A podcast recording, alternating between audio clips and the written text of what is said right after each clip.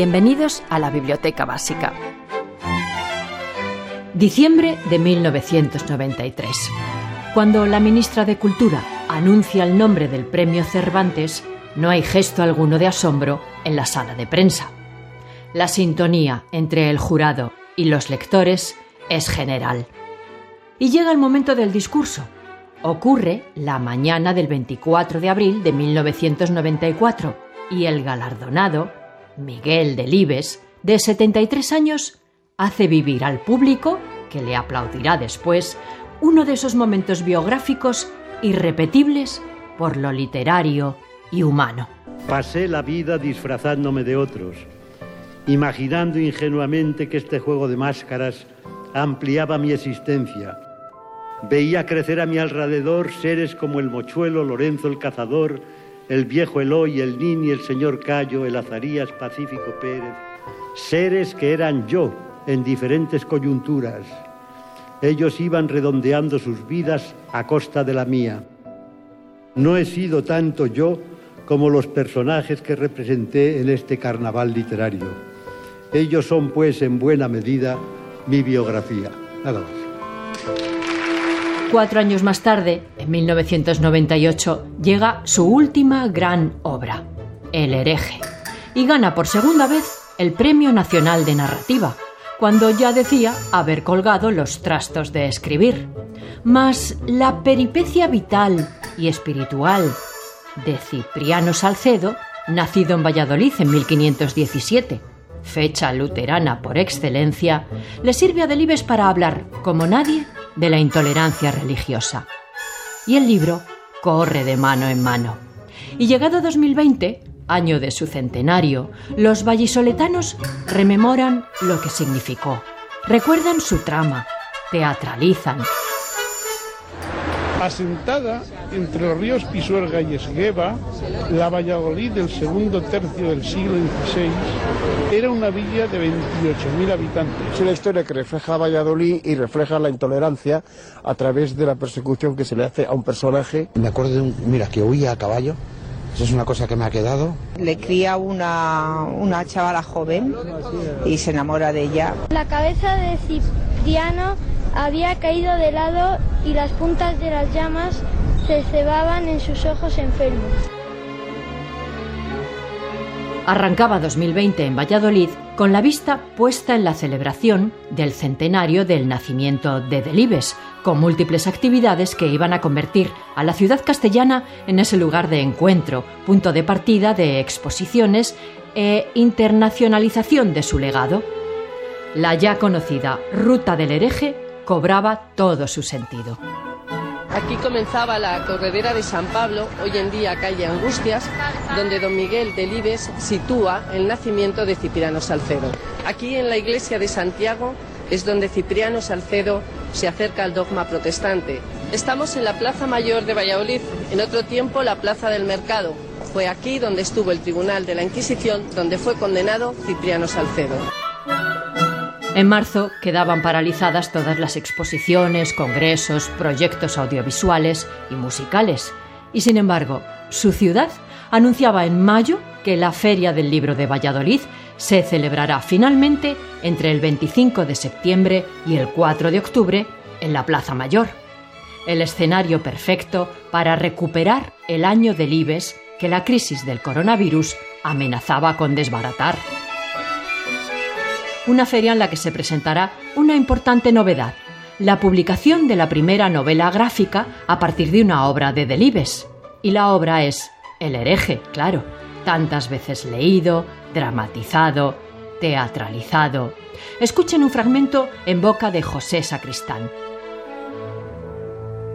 La cólera del pueblo exigiendo la hoguera, la buena disposición del verdugo para complacerle, apremiaban al padre Tablares que, en un impulso paternal, levantó la mano derecha y acarició la mejilla del reo. Hijo, hijo, ¿por qué has de poner condiciones en esta hora? dijo. La angustia crecía en el pecho de Cipriano. Buscó una nueva fórmula que no le traicionara, que expresara sus sentimientos y al propio tiempo diera satisfacción al jesuita. Unas tiernas palabras ambiguas. Creo en nuestro Señor Jesucristo y en la Iglesia que lo representa, dijo con un hilo de voz. El padre Tablares bajó la cabeza desalentado. No había más tiempo.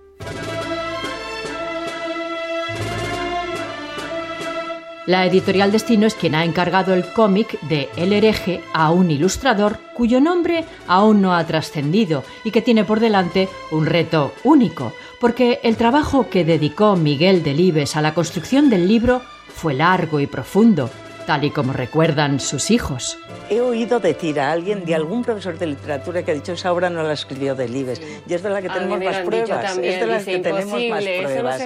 porque eso, todos los apuntes a máquina, a mano, a todo. Lo hacía tan rápido, cogía todo, que luego me lo pasaba y yo iba pasando que yo todavía no sabía que estaba escribiendo. ¿Sabes? Él estaba cogiendo. Se documentaba mucho con un profesor mío de historia moderna y entonces iba a hablar todo el rato con él, encantador y hacía. Pero que estudió muchísimo, o sea, que estuvo yo le recuerdo estudiando, años. estudiando, documentándose, porque quería hacerlo perfecto. El hereje es una obra que no tiene nada que ver con, con, las restantes suyas, una novela histórica que no le pegaba en principio. Puede ser su novela, eh, bueno, que, más prestigio que, que más haya gustado. Sí, sí, es verdad que hablan de la que más. Los espectadores pedían a gritos el sacrificio. Voceaban, brincaban, alzaban los brazos.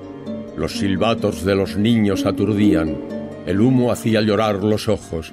Y decía Delibes al saber que el hereje obtenía el Premio Nacional de Narrativa en 1999.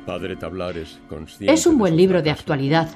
El espíritu que impera en la historia de los personajes, al margen del tiempo y la época, podrían ubicarse en nuestros días. Es un canto a la tolerancia y a la libertad de las conciencias.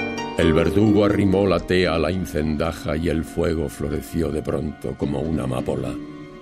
Despabiló, humeó, rodeó a Cipriano rugiendo, lo desbordó. Lean El hereje de Miguel Delibes en el año de conmemoración de su centenario.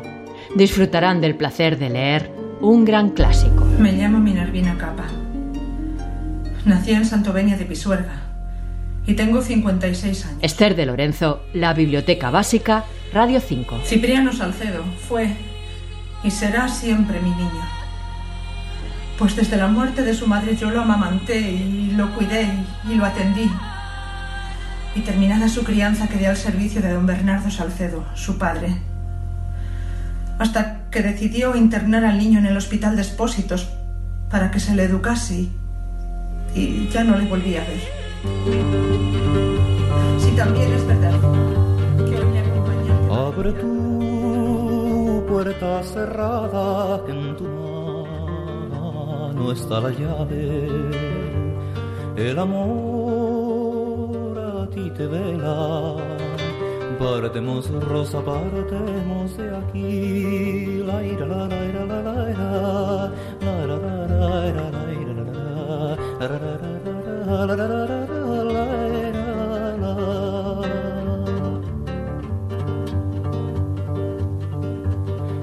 demandí por la tu hermosura como te la dio el Dios, la hermosura tuya escura la merezco solo yo.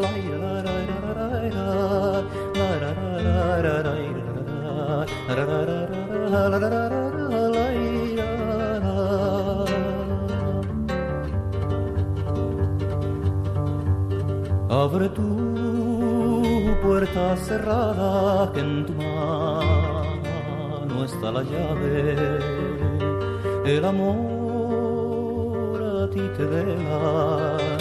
Partemos rosa, partemos de aquí. Partemos rosa, partemos de aquí. La ira, la, la, la, la, la.